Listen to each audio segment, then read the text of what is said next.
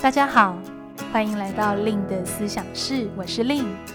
我是一名猎头职涯教练，同时也是思想公司的创办人。思想团队致力于提供最专业的猎才服务与求职职涯课程。在思想室中，我会和大家来分享我的猎头经验、求职与职涯议题，希望陪伴大家不只找一份工作，而是找一个人生的可能。Hello，大家好，我是 Lin。欢迎大家来到今天令的思想室。那今天的思想室呢，想要和大家在线上来聊一聊，如何评估现在的工作是好还是坏。那今天呢，会想要做这个主题的原因呢，其实跟我的工作非常有关系。如果你是收听思想室已久的听友，应该会知道，我目前是在做猎头，以及是做职涯教练的这个部分。不论是猎头或是教练的角色啊，在我每一天的日常中呢，其实会跟非常多不同领域的职场人，或者是不同年龄阶段的职场人，在讨论关于一些他们面对工作选择的啊这样子的一个选择题。好比说啊，有人会问我说：“诶令我现在在这间公司待了五年，哦，我自己是觉得已经到很稳定了，好像没什么挑战性了。”可是朋友都跟我说，诶，这个工作钱多事少离家近，你就好好待着，就不要想了。可是可能他又会面临到一个心理的挣扎，就会觉得说，嗯，我真的想太多吗？那到底我现在的工作的状况是好是坏，还是其实是在温水煮青蛙呢？所以会面临到心里很多的一个犹豫，或者是不确定。又或者，如果是比较年轻的职场朋友，诶，可能我也会很常听到他们跟我分享到说，哦，我的过去的这两三年，或是这四五年，我的职涯经历，大概一年或一年半，我就会转换一份工作。可是网络上都说，一份工作至少要待三年以上才会是好的。诶，那到底我这样子好不好，或者是行不行呢？那到底我现在工作的选择应该怎么选，或者是我现在的工作到底又会是好，又会是坏？其实又会回归到像我刚刚分享的例子，诶，好像在面临我们工作的现况，我们常常会有心理这样子的一个不确定性。尤其最害怕的呢，是那种温水煮青蛙的感觉，不确定如果继续选择待了，是不是对自己的未来职涯会有伤害？又或者如果换了一份工作，真的又会更好吗？也就是为什么呢？今天其实就想要来录这集，来跟大家聊一聊，如果你正在面临这样的一个状况，我们可以怎么样去思维这个主题，用什么样的一个方法去思考，来帮助我们去做一个比较独立的啊、决定。在这边呢，其实我会蛮鼓励大家可以用两个角度来去思考这样子的一个议题哦。第一个角度呢，其实是会从一个工作的角度来去想这件事情。工作的角度是什么呢？工作的意思，我会认为比较像是说，诶，短期的，比较讲究是说，哦，可以让我谋生生存的这样子一个角度下去选择。那当然，除了工作的角度，也会有职涯的角度，就 career 的一个角度。我想这几年其实越来越多的书籍啊，或是越来越多的网络文章，都非常倡导用职涯的概念去做思考。那职涯的概念又会是什么呢？顾名思义，职涯的概念它会比较像是在某个专业领域，或者是专业技能的价值积累。那他会比较看重的，呃，是一个长期的角度，尤其是长期发展的角度。所以不晓得听友们，如果我们是从工作跟职涯的角度来听，你会不会觉得有一点不太一样呀？像工作，我们刚刚会讲的，诶，可能我们会比较讲究立即型的，或者是短期可以去谋生的这样子的一个期待值。但是如果就职涯的角度，可能它就会是更策略性，或者是更长期性来去看待选择。那也许我们可以用一个例子来思考看看，如果带入这两个角度，会有什么样不一样的想法？好比说，在开始的时候，我们有分享到，诶，有的人他可能很困惑，说啊，我现在的工作其实蛮稳定的，薪资也不错，离家里的距离也还蛮近的，也就是钱多事少，离家近这样的一个工作，那到底是好或者是坏呢？如果这个时候我们是用工作的角度，也许我们会说，诶，真的是不差，CP 值很高的一份工作。但是如果是从职涯的角度，可能我们会更侧重的是，诶，那你在这份工作，你所累积的经验，它是在哪一个领域上？比如说是半导体产业，或者是网络产业、软体产业，也就是某个领域的一个知识、某个产业的这样的一个经验会是什么？以及某块专业技能，比如说你现在做的工作。你是做会计呢？你是做财务呢？你是做税务相关的呢？或是你是做设计？那比如说，如果你是做设计，那可能又会分成哦，那你是做什么样设计的细项？是产品设计？是网站设计？又或者是服务设计？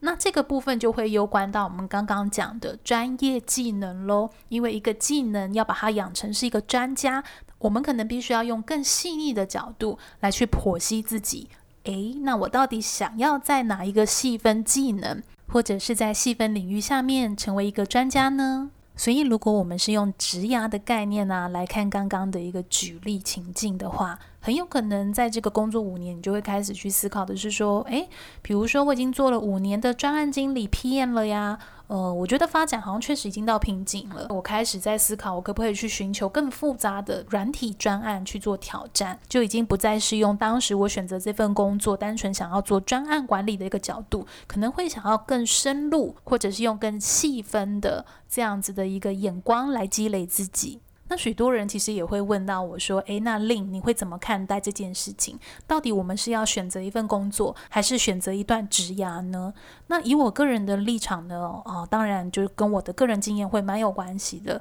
哦、我会认为呢，如果你对于职业生活有一些你特定的期待，我指的期待，比如说像有的人，可能他是那种很讲究自我实现的人，尤其他非常享受在职业角色。或者是工作场域有一定的自我实现，那比如说这样的状况，我认为就会很适合用职涯的角度，比较策略性的来积累自己。又或者是有的人他的起心动念可能不太一样，好比说，诶，可能有的人他是为了想要去改善他的生活品质，或是他的家境状况，因此他想要在他的一个职业生活中呢，发挥更大的一个野心，让他是更有筹码的。去跟这个市场去议价，去跟这个市场做互动，甚至是积累一定的地位跟名气。那这样子又会是跟刚刚我们讲自我实现的这个需求，可能它就会是非常不一样的一个动机。那我认为这样的动机也并没有所谓的好坏。那如果是用这样子的动机去看的话，那确实也会非常适合用职涯的角度去想你现在的一个情境。所以啊，如果是选择用职涯的角度，它其实会非常攸关我们的一个成长背景，或者是我们的人生价值观，或者是特质、个性种种的一个因素加总，而让你可能比较倾向，诶，我对我的职涯，我对我的职业生活有所期待，因此我想要用这样的一个角度来发展，来选择自己。那这样子说的话呢，就代表用工作的角度思考就不好吗？其实我也倒不会这么认为哦。工作的意思呢，其实就会比较像我们刚刚其实有去提到它的定义是蛮不一样的。比如说，它会更侧重在诶那个立即性、短期，而且是可以让我谋生就好了。所以，比如说，也有的人诶，你可能会发现他的工作，他想得非常单纯哦，我觉得这个环境呃不错，然后薪水也符合 CP 值等等的，所以他可能就下去去做这样的一个选择。那假设真的工作做不好了，哦，那我就是再继续换工作就好了。可能就并不是用一个特别有意识或者是特别有策略的规划来去看待自己的一个选择。那这也会很攸关到我们的一个价值观。我想，其实每个人的价值观都是非常不一样的。有的人的价值观，他可能就是更随遇而安，或者是他更活在当下，或者是他对于所谓职业生活、职业角色，他并没有太大的祈求。有的人他可能更乐在于，比如说发展自己的兴趣呀，或者是啊、去做一些志工啊，去影响社会，又或者是回归家庭啊、成为一个家庭的一个角色，去照顾其他人。也就是说，并不是每个人的成就感或者是自我实现都必须要是放在工作场域上面的。那如果是这样子的一个状况呢，从工作的角度下去选择，或是去下去思考，好像也没有什么样的一个不对。不晓得听友们，你们在过去呃大学啊，或者是研究所，或者是你们有没有去参加一些职涯讲座？那有的人呢，你可能会去听到一个概念，就是说，诶，比如说在校园演讲里面，某一个前辈主讲者，那他会去跟你提醒到，不要用零碎的时间去打工。假设叫做经济许可的话，可能你更应该用策略系的眼光去选择一份好的实习，或者是一份工作，是延伸到你未来职场的部分去累积经验，去投资自己。那这样子的一个解释方式，其实我们就可以去辨别说，啊，这就是用一个职涯 career 的一个角度再去做多。思考，那也或许你会听到一个演讲，那个讲者就是，诶，他非常的有热情，非常的开朗，然后他会非常鼓励你说，哦，一定要活在当下，享受年轻，因为选择包袱是，呃，相较机会成本是比较低的，或者是你想要去旅行，就应该要赶快趁现在，赶快去体验这个世界。可能在这样子一个角度，你这样听，也许你开始下一次就会知道说，哦，他可能就是从一个比较工作的，呃，一个角度去想。啊，所谓我们的一个工作，或是职业身份，或是生活。我认为呢，其实工作的角度跟职涯的角度，它也跟我们生活的时代背景很有关系。为什么我会这样讲呢？我好比说好了，假设叫做呃，可能四五十年前，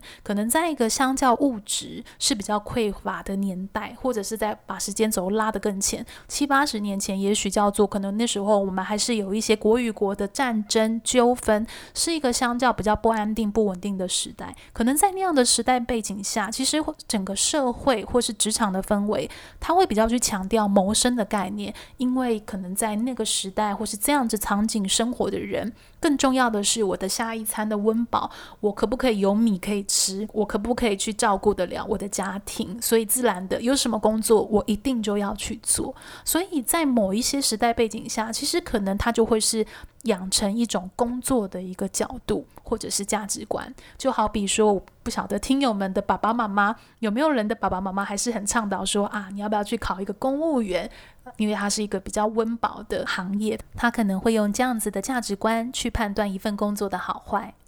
那跟我们现在时代背景，我相信就很不一样啦。因为我想，大部分的听友们，呃，也许你出生的年代可能是一个相较比较和平、物资非常充足，甚至是已经进展到有非常多的这个数位的工具，比如说像手机呀、电脑，资讯的流通是充分的，你也不需要担心下一餐到底在哪里，甚至是可能常常我们东西有时候还都没有吃完，就是很幸福，有比较多的食物跟物质的哦、这样的年代。那当然喽，在这样的一个时代背景下，当然我们就会比较去追求诶更有意义、更有目标的一个生活，或者是更讲究自己内在的一个成长。因为刚刚有提到嘛，其实物质那块的呃不足，可能在你出生或者是在你生活的时候，已经是相较被弭平了。那当然，这只是大多数人。我相信每个人的出生背景或成长环境，一定都还是会有不一样的地方。但我只是举个例，就是说，诶，那可能像这样的一个时代背景，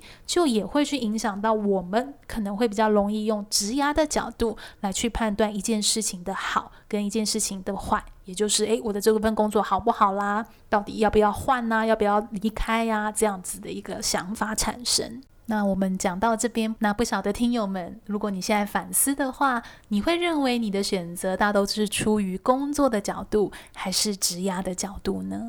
那我想以我自己作为一个 career coach 或者是 headhunter 猎头这样的一个角色，我个人是相当认同用职涯的一个角度来积累自己。那我想，如果是在接下来的职涯阶段，你也期待用 career 的这样子的一个观点来看待自己的话，那在这边呢，我会给大家两个小提醒。我想，如果当我们开始用职涯的角度思考，第一个是必须要先去意识到时间的重要性，它是大过于眼下的金钱的。为什么会这样讲呢？因为用时间的一个角度去思考，跟用金钱的角度去思考，就会非常不一样喽。我记得我们之前好像有在曾经的 podcast 集数有讲到这个概念。比如说呢，你在选择一份工作，诶，这个工作你可以去换算一下那个投保率。很有可能叫做，诶，这份工作它可能这个技术在市场上它有非常高的稀缺性。只要我选择工作一年，呃，两年，我很有可能就会有非常高的筹码，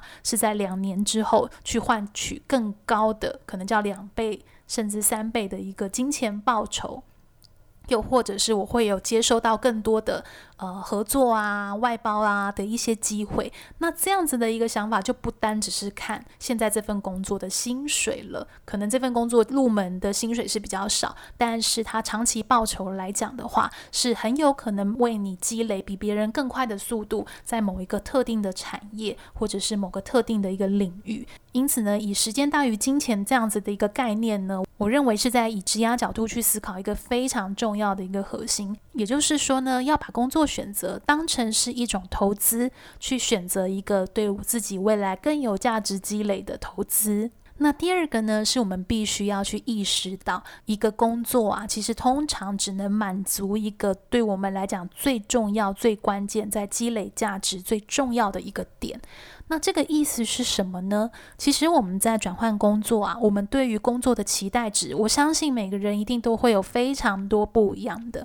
包含了薪水啊、发展性啊、同事、文化、直属老板。未来的一些升迁，或者是有没有可能呃接触到一些呃国外的客户，又或者是公司软硬体设备啊、福利等等的，其实会有非常多的一个工作期待值的条件在。那往往呢，如果是用一个比较职压的角度，用比较策略性的概念去看的话，可能我们会就一个比较长期的职压累积，可能叫做诶，这三到五年里面，我想要走到什么样的一个高度。用这样子的角度去回推，诶，那我现在我应该是要先首重拉高我的薪水吗？或者哦，我现在应该要首重的是把我的学习潜力转化成实际的经验，又或者是以那样子的一个高度来说，我现在必须要开始带人。其实任何一个工作的转换，我认为都只能满足一个最重要的一个点，这也会比较容易帮助我们去管理自己的期待值，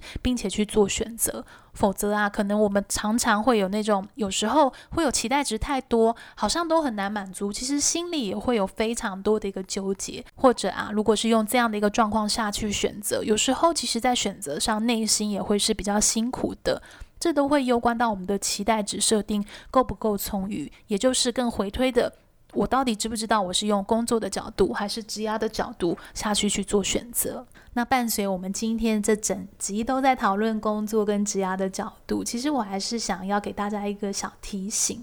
呃，这个小提醒其实会很攸关到每个人的职涯阶段，其实我们会用的选择标准很有可能不一样。我很喜欢就打个比喻。比如说，可能在你的择偶条件好了，在你的亲密关系，你的择偶条件，我相信你的择偶条件在十五岁、二十岁，甚至三十岁、三十五岁，很有可能都会不一样。这是非常自然、非常正常的，因为每个人的成长、每个人的经验积累，你所遇到的人都有可能给你带来一些新的刺激。尤其是如果你的生命又遇到一些比较重大的事件，很有可能你以前觉得不好的，你现在觉得好了，这都是非常自然会发生的。也就是说呢，可能你在三十岁前的阶段，你一直是用职涯的概念在看工作，有没有可能叫做三十岁之后，也许你经历了角色变化，不管叫叫做开始买房啦，或者是哦，你开始走入家庭，你开始必须要去思考跟以前不太一样的面向，不管叫做薪水，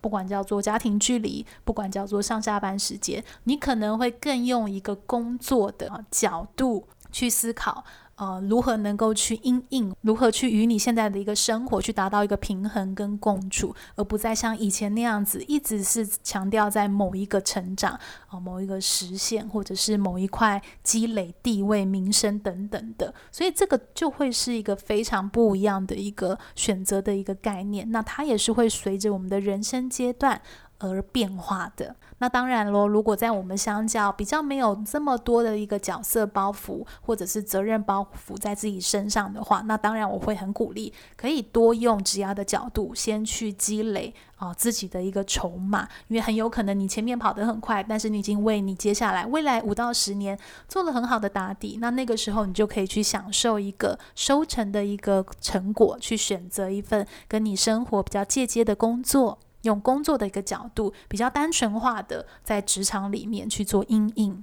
我想今天在线上跟大家聊天的时间也差不多喽。那我最后呢，也来预告一下我接下来的行程。那在接下来呢，呃，六月会有我们的一个公开课，会是在六月十九、二十六跟日的两天，会有我亲自带领的盖洛普优势工作坊。那这套工作坊呢，其实非常适合假设你正在面临一些个人盘点呢，你想要在职涯做一些重新的转型，或者是你想要给自己认真的好好来了解自己、认识自己的话呢，那这堂课我想其实可以带给你非常大的一个帮助。那另外一个部分呢，则是一对一的职涯咨询，那我想也会非常适合，如果你正面临到一些工作转换，呃，有一些想法，但并不是很确定，你需要寻求一些专业的协助的话，也可以透过 Line@ 跟我们预约一对一的职涯咨询。那因为近期呢，可能也会考虑到疫情的一些影响，那一对一的职涯咨询也是可以采用线上的方式做进行，也确保大家的一个安全性。那如果今天这集的 Podcast 有给你带来一些新灵感的话呢，也别忘了在 Apple Podcast 里面帮我们留下五颗星的一个好评，以及别忘了可以追踪我的个人部落格、Facebook、IG，搜寻猎头的日常就可以找到我喽。那我们的 Podcast 呢，也陆续的在 YouTube 频道开始上架，所以直接搜寻 Lin 的思想室，按小铃铛订阅，就不会错过我们的一个新集数上架喽。那疫情期间呢，希望大家都保持安全，心生平安。我们就在下一集线上相见喽，拜拜。